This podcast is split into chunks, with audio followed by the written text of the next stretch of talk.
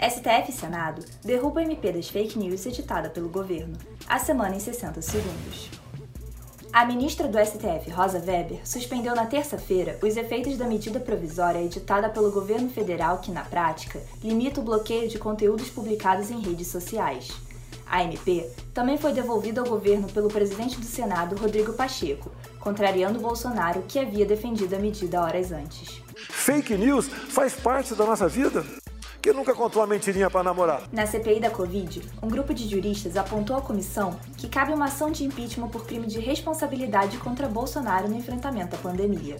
Além disso, a comissão aprovou requerimentos para a convocação dos depoimentos de Wagner Rosário, ministro da CGU, e Ana Cristina Vale, ex-mulher do presidente da República.